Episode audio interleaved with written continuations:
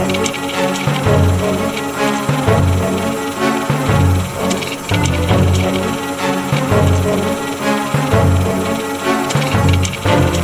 Hallo und herzlich willkommen zu Anno. dem Podcast über aktuelle Forschung aus der Geschichtswissenschaft. Ich bin Philipp Jansen und begrüße alle zur 95. Folge. Am 10. Juni 1944 war die zweite SS-Panzerdivision Das Reich auf dem Weg zu den Stränden in der Normandie, um die alliierte Landung zu bekämpfen. In dem Dorf Oradour-sur-Glane verübten Soldaten dieser Division ein Massaker an der Zivilbevölkerung und zerstörten die Stadt. Andrea Erkenbrecher hat zu der juristischen und gesellschaftlichen Aufarbeitung geforscht und ist meine heutige Gesprächspartnerin. Hallo Andrea. Philipp, ich grüße dich. Hallo. Bevor wir ins Thema starten, magst du dich einmal kurz selbst vorstellen? Das mache ich gerne.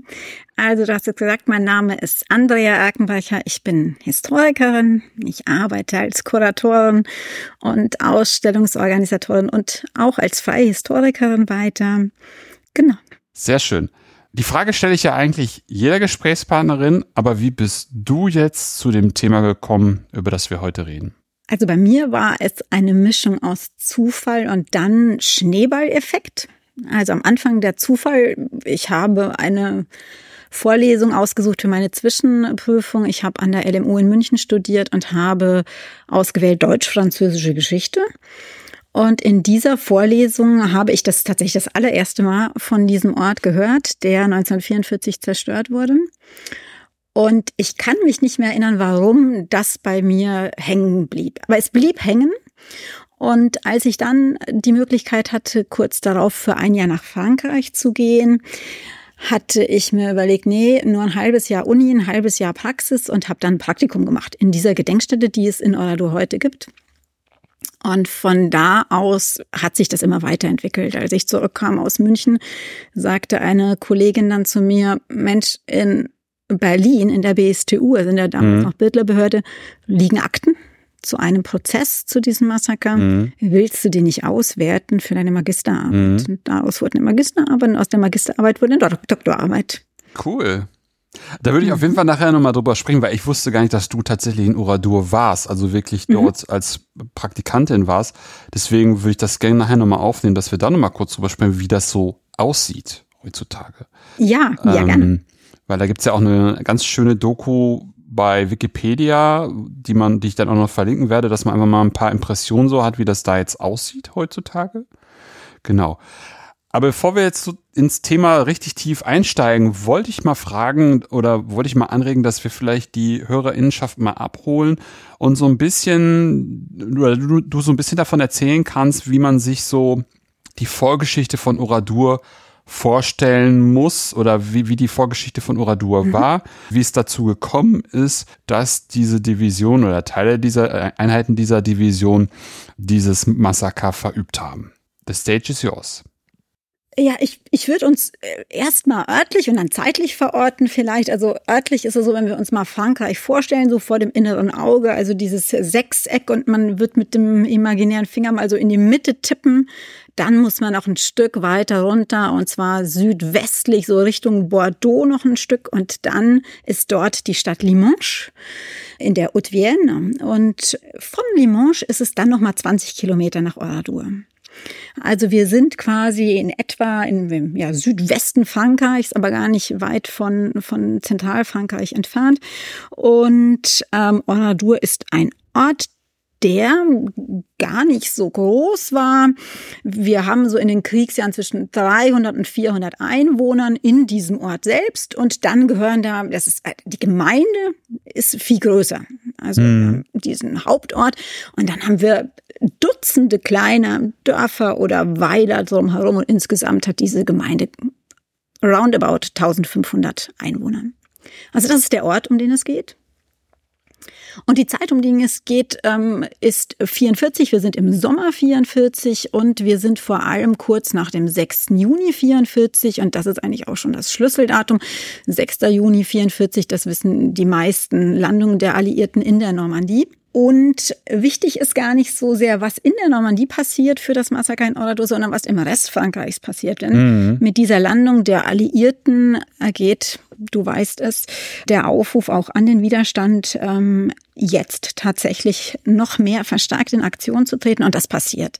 Das heißt, ähm, die Widerstandsgruppen fangen an zu sabotieren, die sprengen Gleise. Warum? Die wollen natürlich die Einheiten, die im Süden sind, daran hindern, schnell an die Normandiefront zu kommen. Und dann gibt es eben Bereiche, die fallen in dieser Zeit fast in die Hand des Widerstands. Genau, im Zentralmassiv, also dort liegt Oradour, ähm, dort wird auch gesprochen vom, vom kleinen Russland, ne, weil dort kommunistische ähm, Resistance dominiert und dort sind Teile in deren Hand. So, und das ist etwas, ähm, damit muss, müssen die Deutschen umgehen. Und dann wird eben diese Einheit, diese SS-Division, das sah ich, die wird in Marsch gesetzt. Und zwar schon mit dem Ziel, an die Normandie zu gehen, aber mhm. eigentlich lautet der eigentlich oder der erste Auftrag mal ein anderer. Der heißt, ihr müsst in dieses Gebo Gebiet auch um Limoges vordringen und dann müsst ihr diesen Widerstand zerschlagen. Ah, okay, das wusste ich nicht. Mhm. Genau, das geht quasi ähm, Hand in Hand, aber die werden direkt dorthin geschickt mit diesem Auftrag. Und ähm, dieser Weg ähm, aus Südfrankreich Richtung Norden, der ist dann eigentlich gesäumt von Massakern schon. Also es ist nicht so, dass die jetzt nach Oradour kommen und dort ein Massaker verüben und dann ist das das Einzigste, sondern das ist, gibt es dieses etwas ja, sehr sprechende, diesen sprechenden Begriff von der Blutspur, die diese Einheit nach sich zieht. Das heißt, wir haben also auf dem Weg dieser Einheit mehrere Massaker. Die sind natürlich in der Großzahl viel kleineren Ausmaßes, aber man hat schon, wenn man das anguckt, immer wieder so Aspekte, die dann in Oradour alle kumulieren. Also es werden Leute zusammengetrieben, eingesperrt in die Kirche, ähm, Erschießungen und vor allem viel gegen Zivilisten. Das ist ein ganz wichtiger Punkt, äh, den wir ähm, berücksichtigen müssen, denn die Strategie ähm, der Einheit, an der Spitze dieser Einheit steht Lammerding, der General Lammerding, und dessen Strategie sieht so aus, dass er sagt, wir müssen die Zivilgesellschaft aufbringen gegen den Widerstand. Also wir müssen die Lebensader mhm. Denn der Widerstand mhm. funktioniert nur durch eine Unterstützung durch die Zivilbevölkerung. Mhm. Die müssen essen, die mhm. müssen sich versorgen. Das geht über die, die, die Zivilbevölkerung. Und ja. wenn wir dieses Band kappen, ähm, dann ist das, äh, dann kommt uns das oder gereicht uns das zum Vorteil. Das ist eine Strategie und deswegen agieren die viel gegen Zivilbevölkerung. Und am Tag vor ähm, dem Massaker in Oradour ist es so, dass wir das erste Mal in einem größeren Ausmaß sehen, wie das aussieht, wenn diese Strategie angewandt wird. Mhm. Und zwar sind wir da in der Stadt Tüll, so 100 Kilometer von Oradour entfernt, ein Stück südlicher. Und diese, dieser Ort ist kurz zuvor von Widerstandskämpfern eingenommen worden.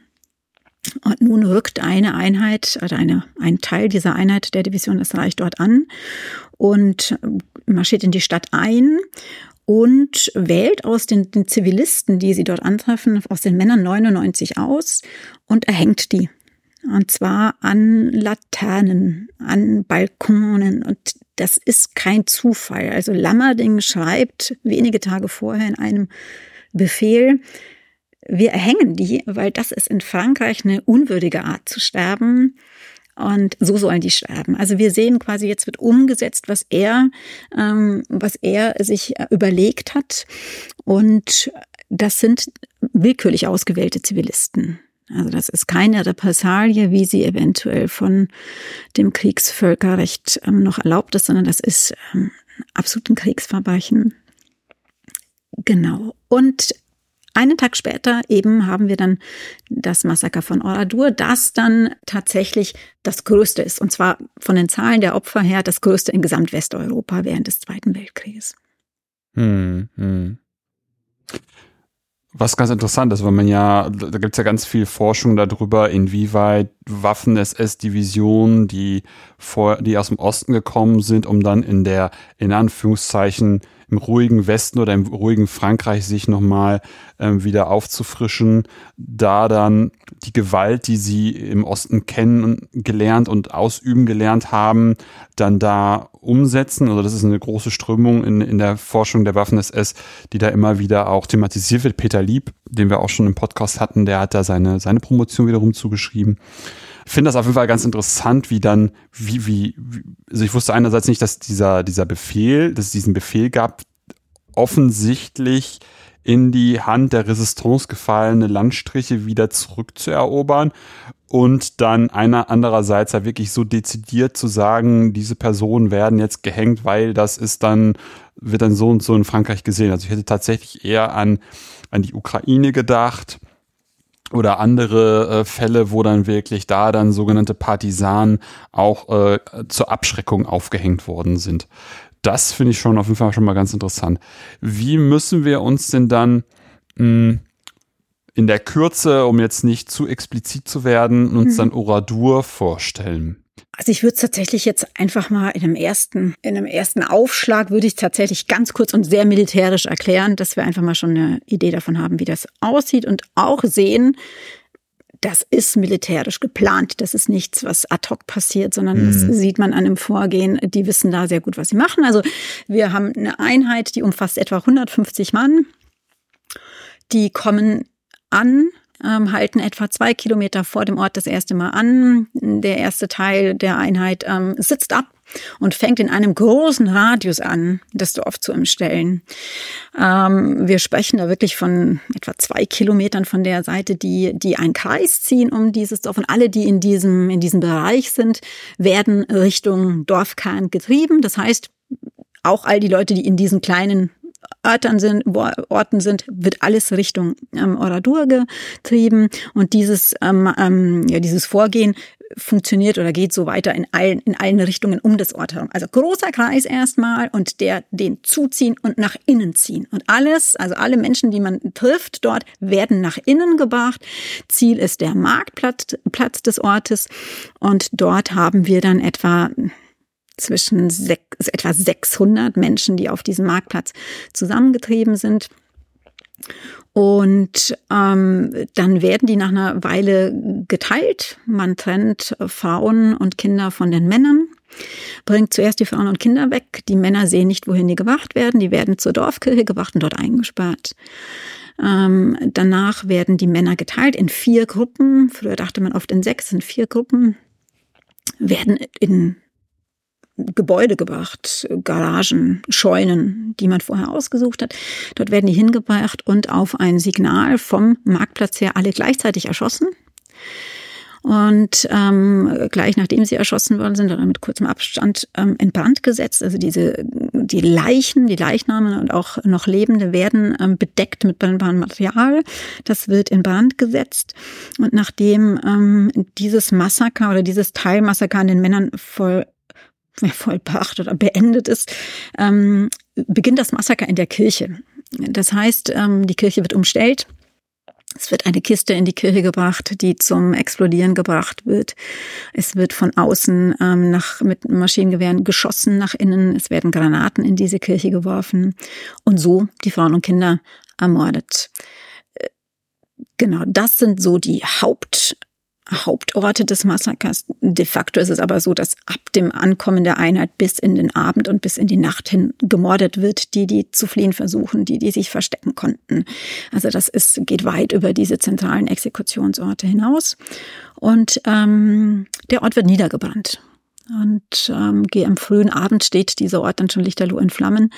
Und ähm, am Tag danach sind Ruinen übrig und ähm, 643 Menschen sind ermordet worden. Hm. Gibt es da irgendeine Erklärung für, warum die Stadt niedergebrannt worden ist? Also was da die Idee hinter war? Da würde ich jetzt tatsächlich Peter Lieb, du hast ihn genannt, zitieren. Ja. Der sagt, äh, es gibt die zwei ewigen ähm, Streitfragen. Die erste, warum Oradur? Und die zweite, woher kam der Befehl? Das ist tatsächlich so. Und wir haben die Antwort schwarz auf weiß bis heute nicht. Mhm. Es haben sich in der Forschung Theorien etabliert, die das äh, zu erklären vermögen. Aber wir haben es bis heute nicht schwarz auf weiß, dass wir irgendwie eine Quelle hätten oder eine Aussage, warum der Ort. Am wahrscheinlichsten ja ist die Kombination aus zwei Gründen. Der erste Grund ist, dieser Ort liegt äh, zwischen zwei Unterkünften der Einheit Also er liegt auf dem Weg sozusagen. Mhm. Und der zweite Grund ist, dass es ähm, sich sehr gut eignet, wenn man das so sagen will. Das klingt jetzt zynisch, ne? Mhm. Für, für so eine Aktion. Also die ist, der Ort ist groß genug, damit das tatsächlich ein Fanal ist, dass das ein Zeichen setzt. Und mhm. er ist klein genug, dass man den mit einer relativ kleinen Einheit ähm, wird, sozusagen. Und jetzt würde ich doch noch einen dritten hinzufügen, kein Widerstand. Also die Einheit muss dort mit keinem Widerstand rechnen, den gibt es nämlich nicht. Das hätte, wer mit 150 Soldaten an einem Ort, an dem man Widerstand gehabt hätte, so nicht gegangen. Ja. Und wenn wir davon ausgehen, dass es tatsächlich ein, ein Zeichen setzen sollte mhm. und die, die Resistance, ähm, ja, die Resistance zum, ähm, ja, zum Rückzug bewegen sollte, ähm, dann haben diese drei Gründe sind genug für die Auswahl. Also das ist dann einfach ähm, ein falscher Ort zur falschen Zeit, weil er sich einfach für dieses schreckliche Vorgehen eignete. Okay.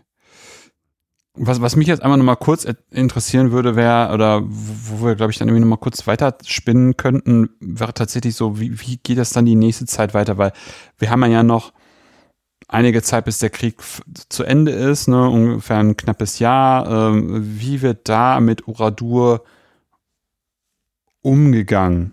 Hm. Wie wird das überhaupt publik, maßlich unter der Resistance schnell? Aber wie, was für Auswirkungen hat das? Massaker. Also tatsächlich, ähm, tatsächlich passieren die wesentlichen Sachen für die Entwicklung auch nach dem Krieg, noch vor dem Krieg. Hm. Also es wird äh, also unglaublich schnell bekannt. Vor dem Kriegsende, Entschuldige, hm. vor dem Kriegsende. Also es wird unglaublich schnell publik, eigentlich erst auch erstmal übers Ausland, ähm, ähm, durch die Widerstandskreise. Ähm, und ein Aufschrei natürlich in ganz Frankreich. Also wie soll es auch anders sein? Und noch viel wichtiger ist eigentlich, dass noch vor Kriegsende de Gaulle anfängt, sich für diesen Ort zu interessieren. Okay, krass. Und auch in diesen Ort reist und es dann eben diesen, äh, ja, diesen äh, wichtigen Moment gibt, in dem er von Oradur spricht, als dem, was dem Vaterland in seiner Gänze passiert ist. Das heißt, de Gaulle hat eigentlich zwei Narrative. Er hat den Narrativ, und das weißt du und das wissen viele der ZuhörerInnen ganz sicher, dass ganz Frankreich im Widerstand gewesen sei. Aber es gibt eben diesen zweiten auch, in dem er sagt, eigentlich war ganz Frankreich Opfer.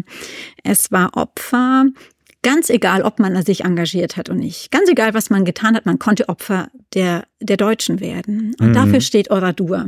Oradur ist ein Leitmotiv. Ähm, Frankreich als Opfer. Und es ist auch de Gaulle, der sich dafür einsetzt, eben, dass dieser Ort dann zu ähm, einem, ja, zum, tatsächlich zu einem Symbol Frankreichs wird. Das sieht konkret so aus, dass man entschließt, ähm, diesen Ort unter Denkmalschutz zu stellen. Das heißt, diese große Fläche, also wir haben ja eine Fläche von mehreren Hektaren, die wird enteignet, also von den Erben, die noch da sind, es wird enteignet und der Staat wird Besitzer dieser großen Ruinenlandschaft. Es wird eine Mauer um diese Ruinenlandschaft herum gebaut und es wird unter Denkmalschutz gestellt. Und damit ist Oradur oder die Ruinen Oradurs sind im Besitz des französischen Staates. Mhm. Und das ist ein Teil dieser Symbolwerdung schon. Und auch wichtig, man entschließt, wir bauen neben das Alte ein neues Oradur. Und damit ähm, sagt, also de, de Gaulle sagt es so, ähm, neben, neben dem Zeichen des, ja, des, des dahingerafften Frankreichs entsteht dort das Zeichen des wiederauferstehenden Frankreichs. Also es ist sehr, sehr symbolbeladen, sofort nach dem Massaker bis eben in die frühen Nachkriegsjahre. Und das Ganze zeigt eben oder zeigt schon die Richtung an. Oradur wird das Symbol für die deutschen Verbrechen in Frankreich während des Zweiten Weltkrieges. Und vor allem total interessant, das ist nicht, wie, wie man sonst so sagt, auf den Trümmern aufgebaut, sondern neben genau. den Trümmern neu entstanden. Also das ist ja auch echt interessant, dass es eher ein, ein, ein riesiges, hektargroßes Mahnmal auch ist und Zeitzeug, Zeitzeuge dieses, dieses, dieses deutschen, dieser deutschen Art. Fand auch ganz interessant, weil man äh, dachte gerade so, als du Leitmotiv oder Leit, mhm. Leitmotiv meinst, kannst du ja auch sagen, dass es nicht Leit mit T, sondern mit D ist. So als, als mhm. einfach so das, ne, so als der, mhm. der Stellvertreter, die Stellvertreterin, so Pass pro Toto, ähm, ist Oradur für das Leid ganz Frankreichs zu sehen. Das fand ich ganz interessant, wie, was, was du da so erzählt hast, dass das so war und wie damit dann umgegangen worden ist. Das fand ich schon, schon, schon spannend. Gerade, gerade Charles de Gaulle enteignet dann die, die Fläche da. Also das ist schon ganz interessant. Vielleicht müsste man da nochmal kurz nachreichen, dass, äh, dass er ja aus London, also Charles de Gaulle aus London den Widerstand organisiert hat und auch die freie französische Armee aufgestellt hat und dann mit der Landung in der Normandie dann auch irgendwann dann nach Frankreich zurückgekehrt ist. Genau.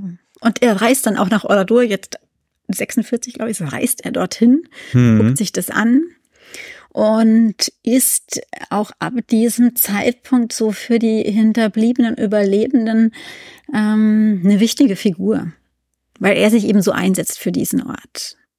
Und ab ja. diesem, ab diesem Zeitpunkt sind auch jedes Jahr am Jahrestag sind Vertreter der französischen Regierung in Oradour. Wow. Das heißt, ähm, wir haben eigentlich in diesen frühen Jahren nach dem Massaker entsteht etwas, was sich dann etwas später als, ähm, ja, als eigentlich als Kern eines großen Problems herausstellen wird, dass nämlich Oradour, und damit meine ich jetzt die Hinterbliebenen und Überlebenden, sich sicher wägen in der Vertretung durch die französische Regierung. Also dadurch, dass okay. die Regierung eben sagt so, ihr seid das Symbol und sagt, und wir bauen euch ein neues Oradur und wir werden diese Täter finden und wir werden sie bestrafen, ähm, entsteht natürlich eine große Erwartungshaltung und die dann später bitter enttäuscht wird. Aber das baut sich eben in diesen ersten Jahren auf und das sieht man halt in all diesen Besuchen, in all dem, was versprochen wird. Ähm, ja. Was ja generell für alle, die zuhören, total interessant ist, ähm, sich einfach mal rumzutun und zu gucken, wie halt Zweiter Weltkrieg aufgearbeitet wird in unterschiedlichen Ländern. Ich weiß gar nicht, ich glaube, bei der Bundeszentrale für politische Bildung gibt es da ein Buch, das ganz klar ist, ich glaube, da geht es dann eher um Holocaust vor allem, aber einmal durch die ganzen Länder geht und guckt, wie da nach dem Krieg die Narrative gestrickt worden ist, sind, wie über die eigene Verantwortlichkeit ähm, geforscht wurde, was dazu gefunden worden ist. Das ist schon sehr, sehr interessant. Ähm, und ich würde auch eigentlich, das ist so schön als Steilvorlage dahergeleitet. Ähm, wie ist denn dieses historiografische Narrativ? Gerne auch international, aber lass uns doch gerne mal bei Frankreich bleiben. Wie wird da über, über Oradur geschrieben an einem historischen, historiografischen Narrativ. Also das Spannende ist eigentlich, äh, ich habe das in meinem Buch mal so geschrieben, über Oradur wird viel geschrieben, aber wenig geforscht. Das ist eigentlich, das ist eigentlich para okay. paradox. Es gibt sehr früh, es gibt sehr früh und bis heute zahlreiche Bücher und ja. ähm, wir sagen ja manchmal so Hitler Servus und ähm, das würde ich fast analog sagen, in Frankreich Oradur verkauft noch immer. Ja. Also es gibt zahllose Bücher, auch Krimi-Romane. Ähm, okay. Ja, das würde ich vielleicht mal eine kurze Klammer aufmachen, weil ich habe ja ähm, auch als äh, Sachverständige gearbeitet für die Staatsanwaltschaft Dortmund, als die nochmal mhm. ermittelt hat in Oradon. Wir haben eine Tatortaufnahme gemacht und das hat dann Schriftsteller in Limoges ähm, zum Anlass genommen einen Krimi zu schreiben, ähm, der, ja, also ich glaube, ich bin nicht vorgekommen, aber die Ermittler sind vorgekommen. Also tatsächlich ist es so, das ist und, und zwar genreübergreifend. Also Oradur hat zu einer unglaublichen Produktion von, von nicht nur von Büchern gesagt, sondern auch alles, was man sich vorstellen kann. Musikstücke, Theaterstücke, Gedichte. Also wir haben wirklich eine große ähm, Breite. Ähm, ähm, ähm eine Breite an, an, an, an, ja. an, an Kunst in all seiner Form, ja. ähm, die das generiert hat. Aber komischerweise wurde nicht geforscht ganz lange. Und die erste Studie, also die erste wirkliche Studie, wissenschaftliche Studie, die erschien, Achtung, ist in den 90er Jahren. Nicht aus Frankreich, sondern von einer amerikanischen ähm, Historikerin, eine großartige Studie von Sarah Farmer. Ähm, das ist die erste Studie. Und dann ähm, haben wir Ende der 90er Jahre die zweite große Studie, ähm, als das Gedenk, also diese Gedenkstätte ähm, eröffnet wurde, mhm. eine zweite. Und im Großen und Ganzen sind das die beiden einzigen großen Studien, die es gab. Und ähm, genau. Und es wurde, und teilweise ist es in den beiden ähm, Studien auch noch so, weil die natürlich das, was vorher eher so in anderen Genres erzählt wurde, erstmal ein bisschen gerade rücken mussten oder unterfüttern mhm. mussten. Aber der mhm. Narrativ ist ganz lange der Massaker, dann der Prozess in Bordeaux. Es gab 53 einen Prozess in Bordeaux, dann nochmal ein Prozess in der DDR und Ende. Also das ist, das ist so was, was man, was ganz lange so die Leitlinien waren, an, anhand der oder an denen entlang man diese Geschichte und die Nachgeschichte erzählt hat. Und das auch bis heute noch ganz stark so ist, dass man auch sehr, sehr stark so innerfranzösisch bleibt. Also man guckt eigentlich die Nachgeschichte des Massakers ganz stark innerfranzösisch an. Warum? Erklärt sich leicht. Wir werden darauf kommen. 1953, der Prozess, von dem ich ähm, gerade sprach, der ist eine Zäsur in der Nachgeschichte, und zwar eine Zäsur in dem Ausmaß und mit so katastrophalen Folgen, dass sich das Erzählen um Oradur ganz viel darum dreht. Ähm, Dann lass uns doch gerne genau, genau da mal genau, einsteigen. genau. Ähm, und dann ähm, vielleicht daran exemplarisch aufzeigen, wie sich so dieses Geschichtsnarrativ entwickelt hat. Was ist mhm. denn da, also wie sieht denn überhaupt diese juristische Verfolgung aus? Mhm. Also die Ermittlungen äh, beginnen eigentlich sofort noch. Also mhm. noch unter Vichy beginnen die Ermittlungen. Und ich sagte es gerade schon, es gibt viele Versprechungen von, von Seiten des Franz der französischen Regierung. Und ähm, da müssen wir sogar noch einen Schritt zurück. Warum? Na klar, es ist für die Überlebenden und Hinterbliebenen eigentlich ähm, das Wichtigste.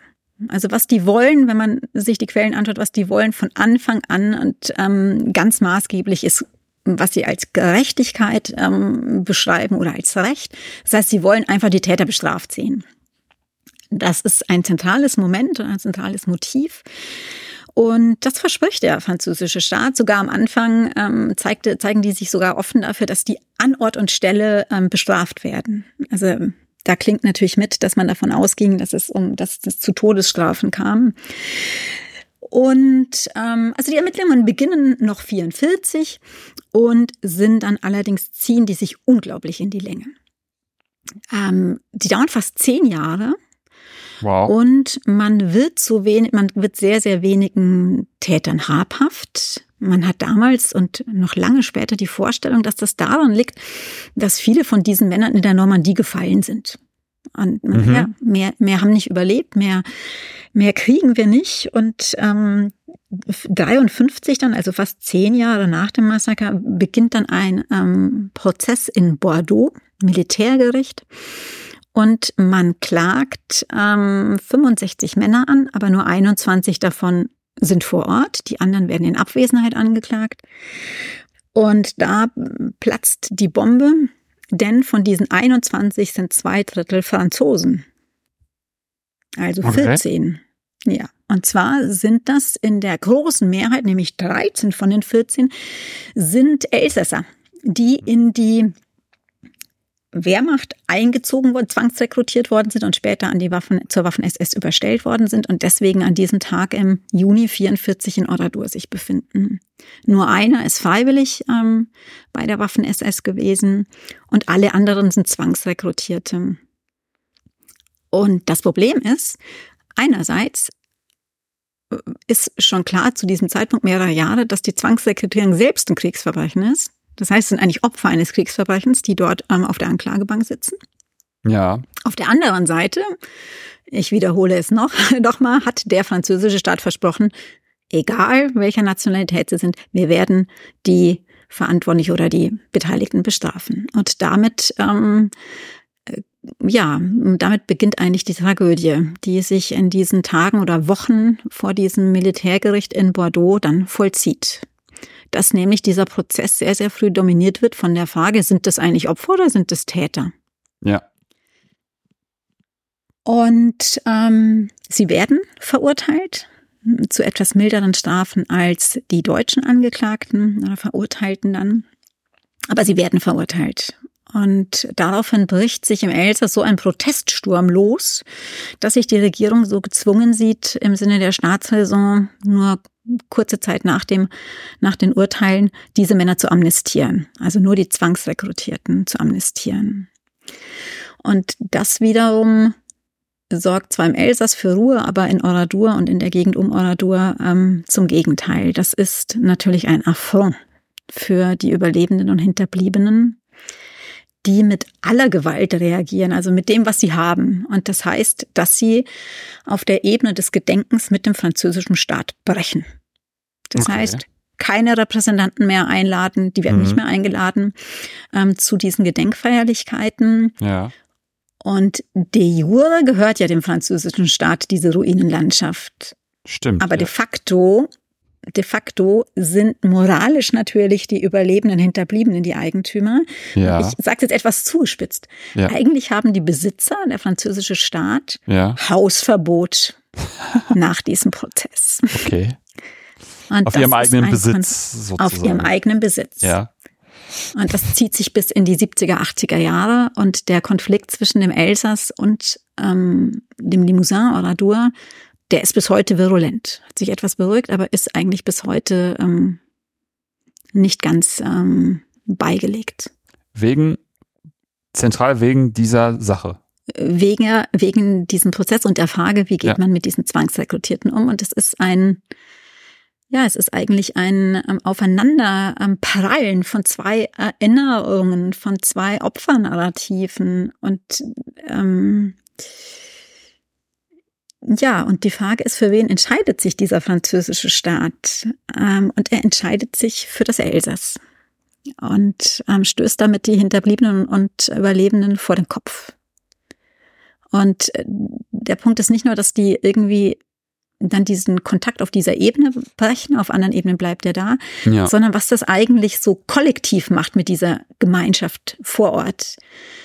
Und ähm, das ist ein bisschen was wie eine kollektive Depression. Also die ziehen sich ganz stark auf sich zurück und entscheiden dann, dass sie so eine Generation der Trauer einhalten wollen. Mhm. Das sehen wir halt kein Straßenschmuck, da wird keine Blumen in den Städten. Ähm, Frauen tragen ganz lange schwarz, auch die Jugendlichen sind da einbezogen. Also das wird eine eine auf sich bezogene Gemeinschaft, ähm, die so ein bisschen ja, ich weiß nicht, ob man traumatisiert sagen kann, aber auf jeden Fall hat das wirklich fatale Auswirkungen. Ja. Ja, das ist ja total nachvollziehbar, ne? weil so ein, so ein enormer Vertrauensbruch dann da stattfindet und man sich dann so auf sich, sich besinnt, ne? so wir Hinterbliebenen, wir können diese, dieses enge Kollektiv bilden, äh, zwischen uns passt kein Blatt, da kann auch keiner von außen irgendwas machen, sondern man, man kapselt sich so ab und macht dann so sein. Es ist schon ganz interessant, viel interessanter, also es ist natürlich auch erstmal krass, wie, wie, wie sich dann äh, Frankreich entscheidet, also oder mhm. die, die PolitikerInnen äh, in so einer kniffligen Frage, wenn sie einfach diese, diese zwei Lager da haben, ne? die, die Opfer, die dann zu Täter werden und die Opfer, die, äh, die mit hohen Erwartungen versorgt worden sind. Wir werden sie kriegen, wir werden sie, wir werden sie richten äh, oder verurteilen und richten und am besten noch irgendwie da, wo, wo sie das ange euch das angetan haben und dann kommt es dann zu diesem Clash. Also ich finde auch diese Nachwehen halt extrem interessant, dass das jetzt bis heute immer noch zu Disparitäten führt. Krass. Ja. Wollen wir vielleicht einmal kurz oder nicht nur kurz äh, den, den Fokus ein bisschen weg vom Frankreich zentrierten mhm. würde ich gerne nochmal, wie sieht denn, wie sahen denn diese ähm, juristischen Verfolgungen aus? Du hattest gerade erzählt, dass du hin, darauf hingewiesen worden bist, dass bei der BSTU ähm, Akten liegen über die Strafverfolgung in der DDR. Gab es das dann auch in der BRD und wie sah das aus? Und was mich nochmal äh, auch interessiert für deine Expertinnen-Tätigkeit äh, in Dortmund, warum hat man dann später dann nochmal da dann Ermittlungen aufgenommen? Okay, also das ist jetzt, ähm, das sind sehr viele Fragen auf ja, einmal. Ich Entschuldigung. sag die jetzt mal. Mach das, also, ja. Also ich würde, ich würde erstmal noch Folgendes vorausschieben, dass das ein Problem war, dieses, also es ist verständlich, dass äh, also man nennt es dort auch vor Ort nur Bordeaux, das ist so eine Chiffre. Also das Bordeaux ist eine Zäsur. Da weiß auch jeder, was gemeint ist mit Bordeaux. Mhm. Ähm, aber das Verrückte ist eigentlich, dass dadurch, dass das dann so innerfranzösisch immer so um Oradur kreist, dass man den Blick ein Stück weit verloren hat dafür, da saßen auch Deutsche auf der Anklagebank. Und ähm, das fand ich eigentlich so fatal, dass man ähm, in diesem immer kreisen um dieses innerfranzösische Trauma mhm ähm, vergessen hat, ja, aber was ist denn eigentlich mit den Deutschen und deren Beitrag dazu gewesen? Was ist denn damit? Und das, ähm, genau, und das war so einer der Gründe, warum ich gesagt habe, okay, wir müssen diese Geschichte nochmal neu aufrollen, wir müssen die anders erzählen. Ich will eigentlich mal wissen, was ist denn eigentlich mit, mit den Deutschen gewesen? Und und das ist nicht minder spannend, denn tatsächlich gibt es zu diesem Zeitpunkt oder in den Jahren vor dem Prozess natürlich schon längst alle möglichen Bemühungen, dass es entweder gar nicht zu diesem Prozess kommt ähm, oder die möglichst glimpflich herauskommen. Ja. Und da müssen wir uns vielleicht einfach, da müssen wir vielleicht noch mal ein Stück zurückgehen und uns einfach klar machen, es ist auch für, noch während des Krieges ist relativ schnell klar den Verantwortlichen in der Division, ähm, ähm, das ist ein Problem. Das, was wir dort gemacht haben, ähm, ist ein Problem. Okay. Und mit Kriegsende wird klar, wir müssen das nicht nur gegenüber unserer über uns, entschuldige, gegenüber unserer Hierarchie rechtfertigen, wir müssen das jetzt auch rechtfertigen gegenüber den Alliierten. Und das beginnt ja schon mit, den, ähm, mit dem Nürnberger Hauptkriegsverbrecherprozess, bei dem Oradur auch genannt wird. Also es ist einfach auch den Veteranen der Waffen-SS sehr, sehr schnell klar, Oradur ist nicht nur in Frankreich, sondern international jetzt eine Schiffe für Verbrechen der Waffen-SS. Und das ist auch einer der Gründe, warum diese Veteranen der Waffen-SS sehr schnell probieren, ähm, ja, das einzufangen, sage ich jetzt mal. Ja. Genau, also das mal so als, als, als Hintergrund einfach. Aber, das, aber ich, den, den ich finde das so interessant, wie es dazu kommt, dass man dann so viel, also dass die Waffen-SS-Veteranen da so viel Aufheben, sag ich mal, machen, dass der Westen Oradur problematisch sieht und dass das, dass das natürlich auch so aufgebauscht wird in Frankreich und dass einem sofort klar wird, uh, das wird jetzt zu einem Politikum. Mhm. Einfach im ja. Vergleich von, also ich will jetzt nicht aufwiegen, ne? 600 Leute, da habe ich mir auch so eine Vorbereitung vorgestellt, ist immer noch für so eine kleine Stadt ganz schön viele Menschen, die dann da ermordet worden sind. Wir reden natürlich aber im Osten oder wir reden ja im Osten von anderen Zahlen. Und ich finde es aber so interessant, wie dann der Blick auf den Westen und so ist, dass das trotzdem ein, ein, ein Ding ist. Und dass es denen auch so bewusst ist. Wir sind einfach sehr schnell im Kalten Krieg. Genau. In dem der Osten hinter einem Vorhang verschwindet und der Westen ist plötzlich Thema und der Westen ist ähm, vor allem, Achtung, Frankreich, das ist ein wichtiger Punkt. Frankreich ist das Land unter den Westalliierten, die am längsten ähm, Kriegsverbrecherprozesse führen. Mhm. Ähm, was den anderen natürlich bald nicht mehr schmeckt und man sich wünschen würde, die würden auch endlich mal aufhören damit. Aber ähm, deswegen hat das eine ganz andere Relevanz. Also man sieht nicht, dass Frankreich damit mal zu Ende kommen möchte und dass Frankreich diesen Oradur-Prozess auf jeden Fall möchte. Deswegen versucht man das eben sehr schnell einzufangen. Und eine der spannenden Punkte bei meinen Recherchen war tatsächlich das, dass man das in Oradur mal ja mitkriegt. Also ich konnte als eine der ersten an eine tolle Quell, Quellengattung ran, und zwar die mhm. Protokolle des hinterbliebenen Verbandes. Also die hatten ja. regelmäßig Treffen und hatten das protokolliert. Und da wird ganz deutlich, dass die sofort nach Kriegsende sehen, in Deutschland, jetzt in dem Fall Westdeutschland oder die West, ähm, westlichen Zonen, ähm, die versuchen, diesen Prozess zu verhindern. Und das tun sie unter anderem damit, dass sie permanent probieren, vor äh, den Prozess hinauszuzögern. Da kommt hier wieder ein Einspruch und da wieder ein Einspruch. Und gleichzeitig auf politischer Ebene. Und mhm. unter anderem mit Pressekampagnen. Ja. In denen quasi die Verantwortung für das Massaker schon der Resistance zugeschrieben wird. Und ähm, das bekommt man vor Ort mit und sieht einfach, da ist, sie nennen das Kampagne, da ist eine Kampagne im Gange, die das Ziel haben soll, dass es entweder nicht zu diesem Prozess kommt oder dass er scheitert oder dass er einfach ähm, so ausgeht für die Angeklagten, dass sie glimpflich davonkommen. Und ähm, das passiert schon alles vor diesem Bordeaux-Prozess. Und dann ist es natürlich so, die Frage auch, was macht man in der Bundesrepublik und in der DDR, als klar ist, okay, es gibt jetzt in Frankreich diesen Prozess, die Urteile sind gefallen, gefallen ähm, aber die Frage stellt sich ja, wo sind die anderen Verantwortlichen? Ja. Und sucht man nach denen? Und in der Bundesrepublik gibt es keinerlei Anstrengungen, nach denen zu suchen. Also das ist, ähm, verläuft sich alles im Sande, will man auch nicht so richtig. Und da sieht man einfach auch ganz deutlich in den Akten, da sitzen im Auswärtigen Amt, zentrale Rechtsschutzstelle, Stichwort, einfach Leute, die eng verknüpft, verbunden sind mit den Hauptverantwortlichen ja. und alles tun, um das zu verhindern. Und in der DDR ist es so, dass man lautstark äh, durch ein Zeitungsinterview ver oder einen Zeitungsbericht veröffentlicht lässt, man hätte nach all diesen Männern geguckt, es hätte keinen, man hätte keinen gefunden, die seien alle in den Westzonen oder da zu dem Zeitpunkt schon ähm, Westdeutschland. Mhm. Und tatsächlich ist es so, dass man überhaupt nicht gesucht hat. Also es gibt hüben wie drüben kein Interesse daran, dieses Massaker zu ahnden. Und vielleicht würde ich einen Aspekt da noch hinzufügen, weil der nochmal deutlich macht, was die Motivationslage ist.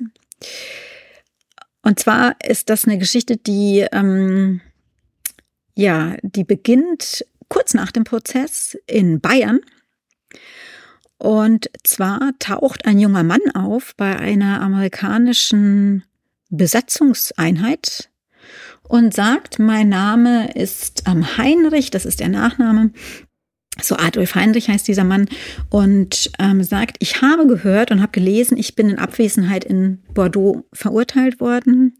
Ich soll an dem Massaker in Oradour teilgenommen haben. Das bin ich. Ich habe tatsächlich an diesem Massaker teilgenommen. Ich kann nicht mehr mit dieser Schuld leben. Machen Sie mit mir, was Sie möchten, aber ich möchte, dass das jetzt ähm, in die Hände der Justiz geht.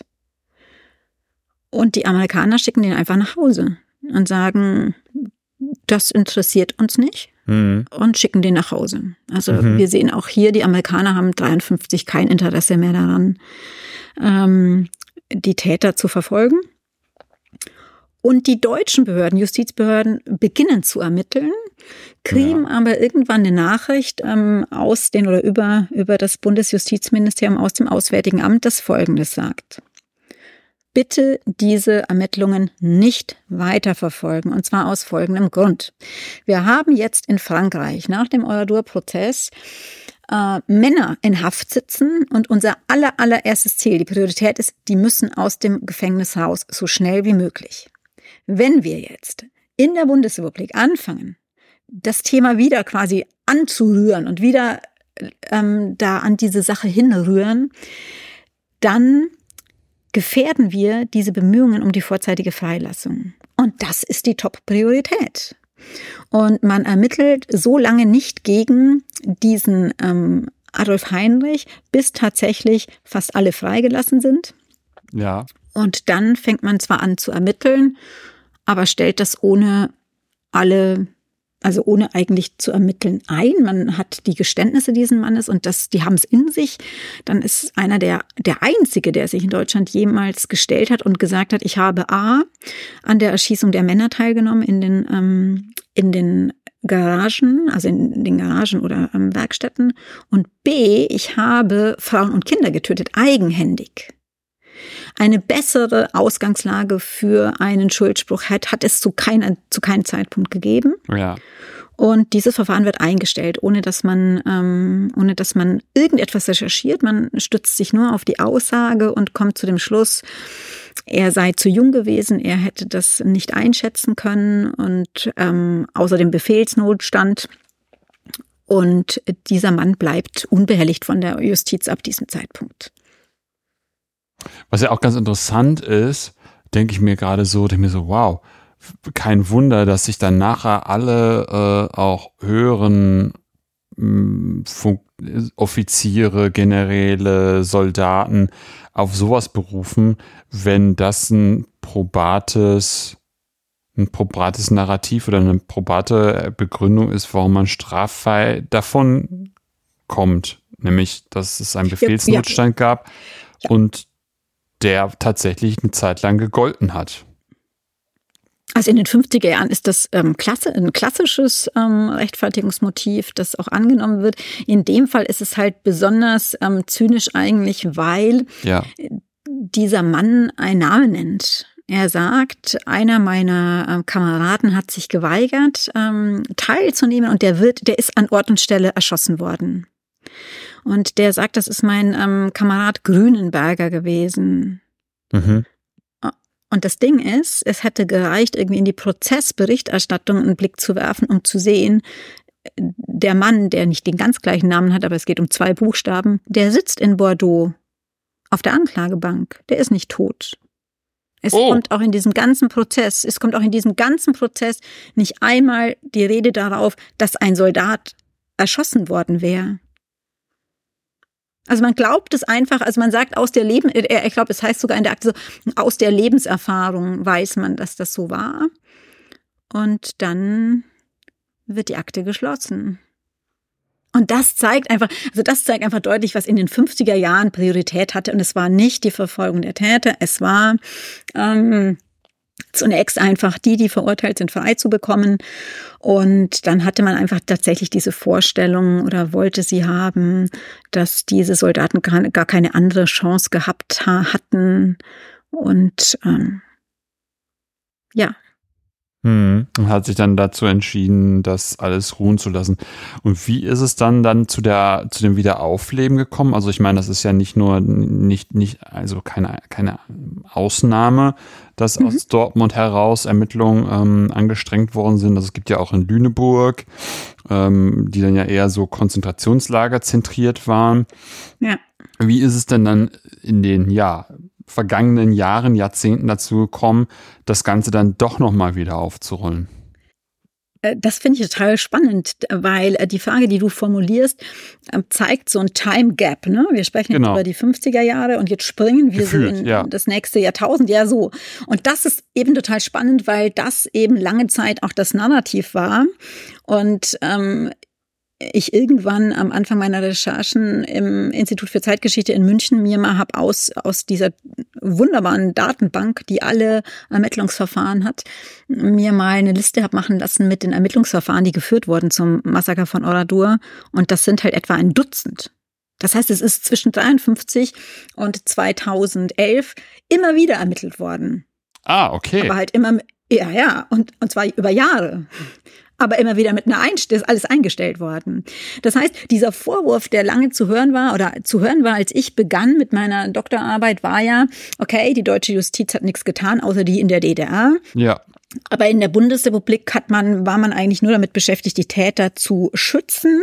Das war also sehr schwarz-weiß. Und tatsächlich sind es ähm, unglaublich viele Graustufen. Also man hat über Jahre immer wieder ermittelt, alles hat damit geendet in der Bundesrepublik, dass man die Verfahren eingestellt hat, aus ganz unterschiedlichen Gründen. Aber dass es dazu kam, dass dann Dortmund ähm, nochmal ähm, nochmal aufgerollt hat, das hatte folgenden Grund. Also ich hatte einmal schon kurz angedeutet, es gibt, gab 83 in der DDR ein ein Prozess gegen einen Zugführer, also der einzige Prozess in Deutschland, der war eben in der DDR. Und ähm, in die, es gab ein Buch, ähm, in dem die Rede davon war, dass damals ähm, das Ministerium für Staatssicherheit, das verantwortlich war für diese Prozesse, andere Täter gefunden hätte, außer diesem Zugführer Heinz Barth, der auch verurteilt wurde, was denn eigentlich mit denen sei. Und mit dieser Frage hat sich ein Bürger an die Zentralstelle in Ludwigsburg gewandt. Hm. Man hat gesagt, was ist denn mit denen eigentlich? Weiß man da jetzt was? Und die Ludwigsburger haben das nach Dortmund weitergegeben. Und daraufhin ist das Verfahren ähm, nochmal eröffnet worden. Und siehe da, man hat ähm, mehrere Männer gefunden, die immer noch am Leben waren. Und beteiligt, mutmaßlich. Mutmaßlich beteiligt. Ähm, genau. Mhm. Aber es hat, es hat, das ist das erste Mal in der Bundesrepublik, dass es zu, überhaupt zu einer Anklage kommt. Also wir hatten ja nicht mal Anklagen vorher. Genau, das hattest du erzählt. Mhm. Genau, ähm, also eine die Anklage und dann war es so, dass das Gericht in Köln dem Staatsanwalt nicht gefolgt ist und hat gesagt, nein, sie sehen nicht die Beweislast nicht sicher genug, um ein Verfahren, also ein Gerichts, Gerichtsverfahren zu eröffnen und damit war auch der Prozess dahin. Auch der neuerliche jetzt aus 2000. Ja, genau, hm. genau. Jetzt hatten wir gerade ganz viel über das, über das Narrativ gesprochen, das so ein bisschen tradiert ist. Du hast auch gerade angedeutet, was so im allgemeinen Gedenken, Denken, Gedächtnis wie auf die Verurteilung oder die juristische Verfolgung von solchen Straftaten geblickt wird. Was ist denn jetzt, also wie, also wie, wie hast du dich in deiner Arbeit verortet? Also was ist dein Narrativ? Wie erzählst mhm. du die Geschichte ähm, anders? Also ich habe den Fokus tatsächlich ähm, auf Deutschland gerichtet, und zwar Deutschland im Sinne von ähm, Bundesrepublik, DDR und dann Vereinigtes Deutschland und, und, und noch dazu auf die sogenannte zweite Geschichte. Also mich hat interessiert, wie ist man in Deutschland umgegangen mit diesem Massaker, mit dem, mhm. was zurückgeblieben ist und habe das geteilt in vier Handlungsbereiche. Also mich hat interessiert äh, die strafrechtliche Ahndung, die wir jetzt schon besprochen haben. Mich hat interessiert die Frage der äh, Entschädigungszahlungen. Lange ist man davon ausgegangen, dass es keine Entschädigungszahlungen gab, mhm. was nicht stimmt. Okay. Okay. Und dann habe ich gefragt nach, ich würde es mal fassen unter dem, ja, Gesten und Gedenken, also die Frage nach Versöhnung und Erinnerung. Und ich habe gefragt danach äh, nach dem Narrativ, das vorgeherrscht hat, nämlich ähm, lange Zeit in der Bundesrepublik das revisionistische Narrativ. Also mhm. in der mhm. Bundesrepublik haben die alten Veteranen der Waffen-SS lange dominiert, wie über Oradur gesprochen wurde, wie publiziert wurde über Oradur. Und das hat mich interessiert. Also ich habe quasi tatsächlich auf diese zweite Geschichte des Massakers geguckt in Deutschland. Ähm, aber ich habe das zurückgebunden und zwar in zweierlei Hinsicht. Ich habe erstens geguckt, wie hängt das eigentlich mit dieser innerfranzösischen Geschichte zusammen? Also hat das Auswirkungen auf ähm, das, was in Deutschland passiert, wie damit umgegangen wird? Und ich wollte diese Fragen zurückbinden an die, die da von dem Massaker eigentlich betroffen sind, nämlich an die Überlebenden und die Hinterbliebenen. Und das heißt konkret, dass ich untersucht habe, was wollten die eigentlich? Was haben mhm. die denn für Erwartungen gehabt? Ja. Ähm, hatten sie die? Und wenn ja, welcher Gestalt waren die? Und wie haben die die vertreten? Also sind die sehr offensiv mit ihren Forderungen umgegangen? Ähm, an wen haben die die gerichtet? Also sind die, haben die, man könnte ja denken, ähm, dass man vielleicht ähm, Demonstrationen organisiert, vor die Botschaft zieht. Also das wollte ich wissen. Ich wollte wissen, haben die sich eingesetzt für das, was sie fordern und wie? Mhm. Und schließlich auch, ähm, wie haben sie reagiert auf das, was tatsächlich kam? Ja. Also, ja, also quasi eine doppelte Rückbindung nach Frankreich. Also das ist das große Feld der Arbeit. Mhm. Was ich ganz interessant finde, ähm, wir hatten es jetzt, wir hatten es jetzt auch in ganz vielen Folgen, gerade die beiden Folgen mit Roman Töppel, da ging es ganz viel um, um dieses äh, Meisternarrativ von ehemaligen Veteranen, Veteranen, ähm, das du gerade auch nochmal so ange, mhm. angesprochen hast. Auf der anderen Seite finde ich es auch ganz interessant, wie auf der Opferseite auch Zeitzeuginnen ganz lange das Narrativ vorgegeben haben. Also das ist tatsächlich ähm, in der auch neueren Geschichtsschreibung, auch in der Geschichtsschreibung oder oder in der in der in der ja was man so Publikation oder Publizieren mhm. über Geschichte, dass da mhm. halt ähm, selbst bei so Themen wie wie diesem wie wie Uradur und wie dann die Waffen-SS-Veteranen darüber schreiben und, und und wie die Opfer darüber schreiben, dass mhm. da lange diese beiden Gruppen oder, oder die dabei gewesenen dass die, dass auf die ganz viel gestützt wird, ohne dass da der, die Wissenschaftler oder die oder Forschende mal drüber gucken. Das, was du beschrieben hast, dass halt wirklich die ersten Studien erst in den 80er, 90er Jahren überhaupt gemacht worden sind, da ganz viel, was da bis dahin schon tradiert worden ist, aufgebrochen werden musste, ähm, vieles auch wahrscheinlich immer noch im alten Stil weiter tradiert wird und gar nicht ähm, neuere Forschungsergebnisse zugelassen werden. Vielleicht auch einfach, weil man immer noch sich in dieser Opfergemeinschaft so eng gebunden hat und dieses, dieses, dieses, Messernarrativ dann tradiert. Da hast du ähm, vollkommen recht. Ähm, und das fand ich auch eine der spannendsten Erkenntnisse, wie weit das Narrativ, das vor Ort ähm, entstand und bis heute dominiert, eigentlich weg ist auch von dem, was wir wissenschaftlich belegen können. Wenn du magst, würde ich dir das an einem Beispiel ähm, deutlich machen. Sehr Hast gerne. Du, magst du? Ja, gerne. Also wenn wir gucken auf diese Frage, also jetzt hatten wir von juristischer Ahnung gesprochen, aber jetzt gucken wir mal auf die Frage so nach Versöhnung, Kontakten mhm. und so, ne? Und da war äh, das Narrativ und ist es bis heute sehr stark so, dass man sagt, mh, also nach Deutschland gab es keine Kontakte. Es gab keine Kontakte und erst 1995 ändert sich das. Da wechselt der Mann im, im Rathaus. Es gibt einen neuen Bürgermeister und der vertritt eine sehr offensive Annäherungspolitik zu den Deutschen. Und das ist eine Zäsur und die wird auch anerkannt. Und ab da gibt es Kontakte und die wachsen und wachsen und wachsen bis hin eben zu dem Besuch von Joachim Gauck in Oradur 2013. Mhm das ist überhaupt gar nicht haltbar. Tatsächlich okay. gab es schon ähm, ab 49 ähm, immer wieder Bemühungen von deutscher Seite, Kontakte herzustellen.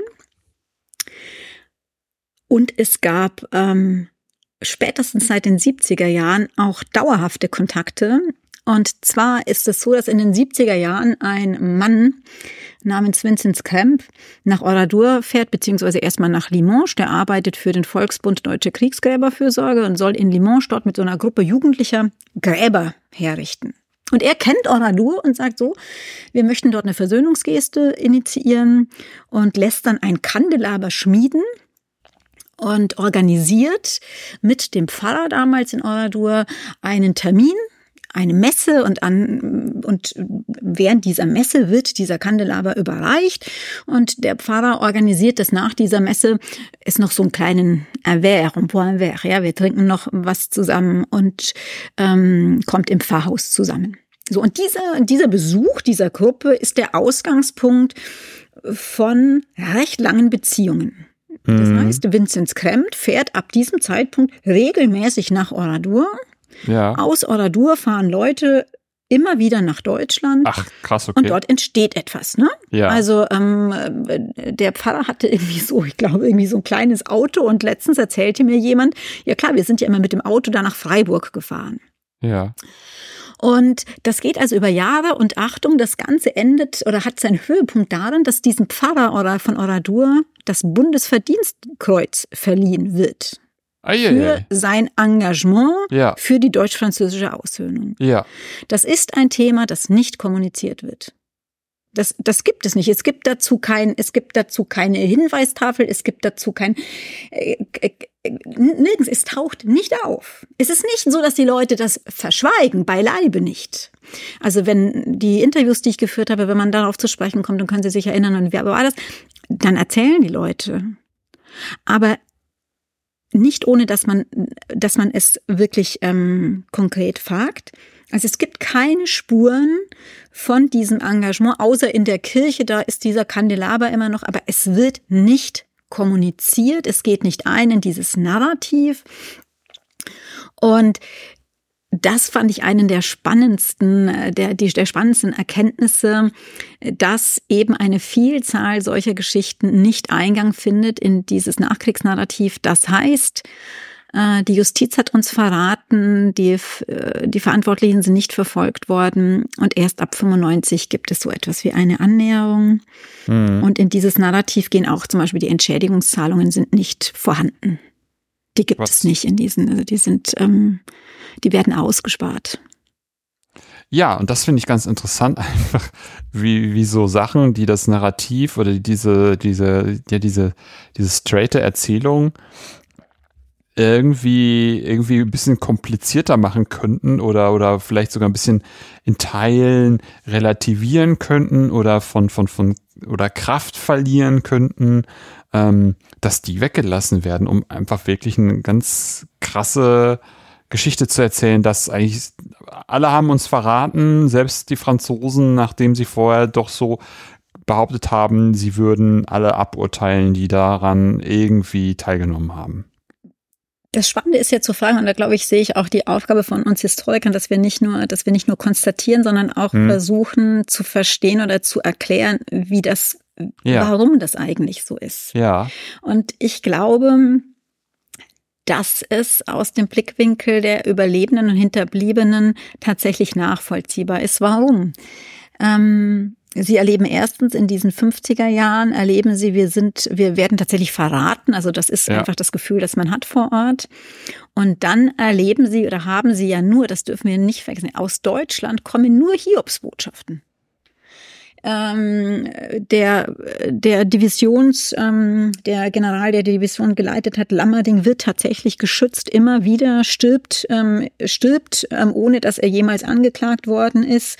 Zu seiner Beerdigung kommen alte SS-Kameraden und bezeichnen ja, ja. ihn als Opfer der Franzosen. Also, es kommt quasi nur, es kommt, alles was kommt, ist negativ. Ja. Und dazu kommt, das Narrativ wird ja dominiert von diesen ehemaligen SS. Ähm.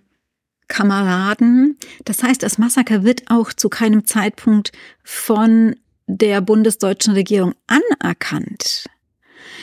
So, und jetzt, und das ist meine, meine, ähm, meine Erklärung, was würde man, welches Signal würde man senden, würde man sich auf diesen Versöhnungsdiskurs einlassen?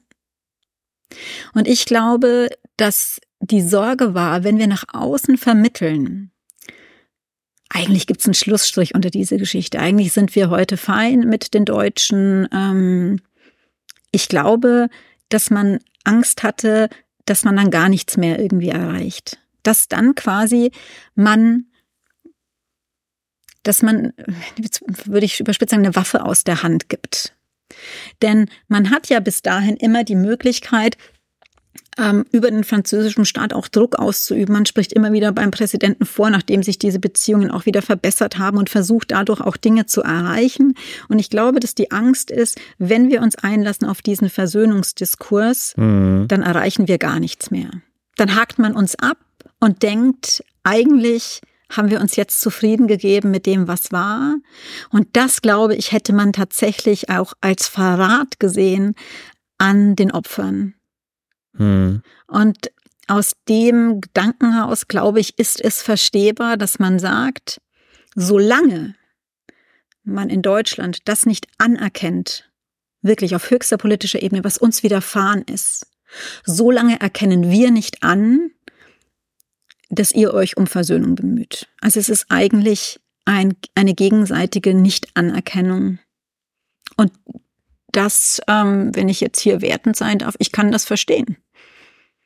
Weil ich glaube, dass es tatsächlich so gewesen wäre. Man hätte ähm, einen Haken darunter gemacht und gesagt, ja, wie schön, dass jetzt auch Oradur sich einreiht in die Geschichte der großen deutsch-französischen ähm, Versöhnung. Ja, vor allem vor dem Hintergrund, dass man ja wieder Präzedenzfälle hat, hat in dem dann ja bis dato auch ähm, immer wieder westdeutsche Institutionen sich vor die ehemaligen Täter der Waffen-SS gestellt haben. Also man hat da ja schon eine Idee davon, wie das irgendwie aus, wie das jetzt schon aussieht, dass da Leute nicht ausgeliefert werden oder man sich schützend vor sich stellt.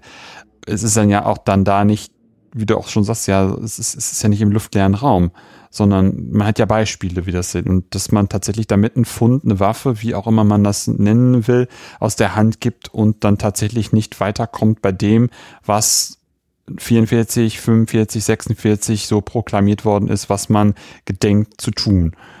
Und da vielleicht auch einfach die Leute nicht mitgenommen hat, kommunikationsmäßig, äh, ihnen zu vermitteln, dass es jetzt einfach ganz schnell aus drei Großalliierten, Frankreich jetzt mit ein, mal kurz ausgenommen, äh, man ganz schnell auf zwei Seiten, nämlich Ost und West gekommen ist und es jetzt ein anderes feindliches Narrativ gibt, das hm. über allem steht. Und ähm, dass dann da tatsächlich Oradur ein eher kleines Licht mhm. als kleines Licht gesehen wird. Finde ich aber total interessant und auch, dass wir da jetzt gerade nochmal drüber gesprochen haben, das so mal an einem kleinen Beispiel aufgezeigt haben oder vielmehr du hast es aufgezeigt, fand ich ganz gut, um mal einfach nochmal genau die einzelnen Motivationen der einzelnen AkteurInnen ähm, herauszuarbeiten. Das war echt cool. Jetzt habe ich, glaube ich, noch eine Frage offen und zwar du als junge Frau und Praktikantin in Oradur. Wie wie muss man sich diese Ruinenstadt, dieses riesige Mahnmal vorstellen? Also ich würde zuallererst sagen, dass es, ähm, dass es sehr stark auf das Wetter ankommt. Mhm. Also es ist, ich glaube, es spielt eine Rolle, wann ist man da, wann ist man das allererste Mal da. Ja. Das fällt mir immer wieder auf, die ich jetzt ja doch oft dort bin, wie unterschiedlich das noch ist, je nachdem, wie das Wetter ist. Ich war das erste Mal da an einem drückenden Herbsttag. Mhm und ähm, erinnere mich, dass ich das dass ich auch tatsächlich die Atmosphäre als sehr drückend empfand. Also es ist mhm. ein relativ großer Ort und man geht quasi an einer Ruine nach der anderen entlang.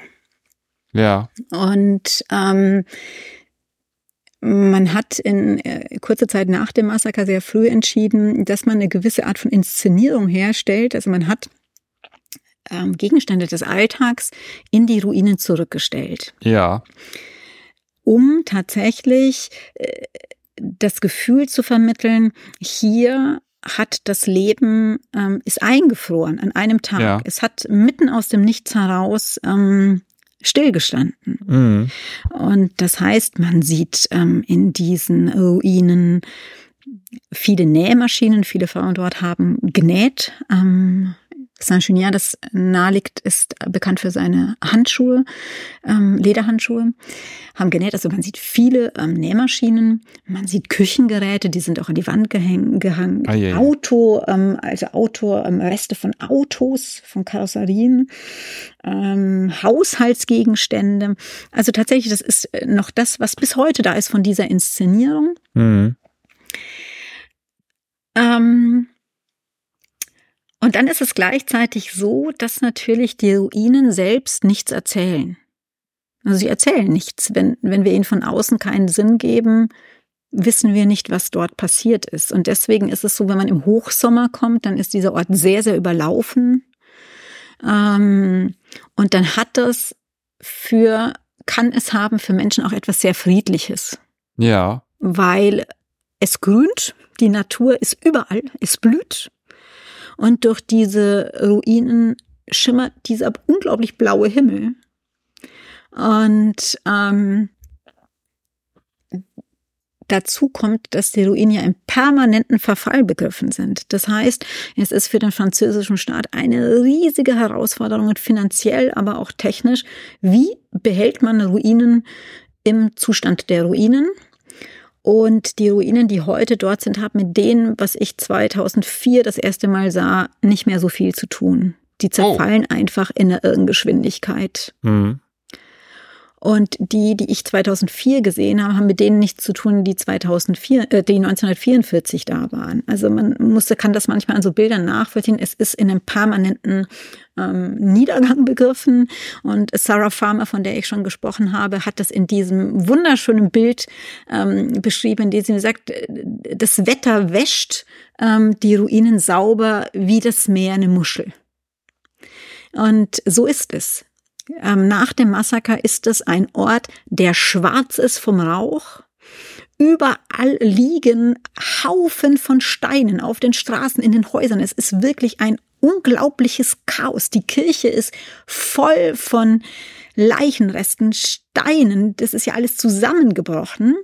Und heute geht man auf eine freie Fläche rauf. Der Himmel ist über dieser, diesem offenen Kirchendach.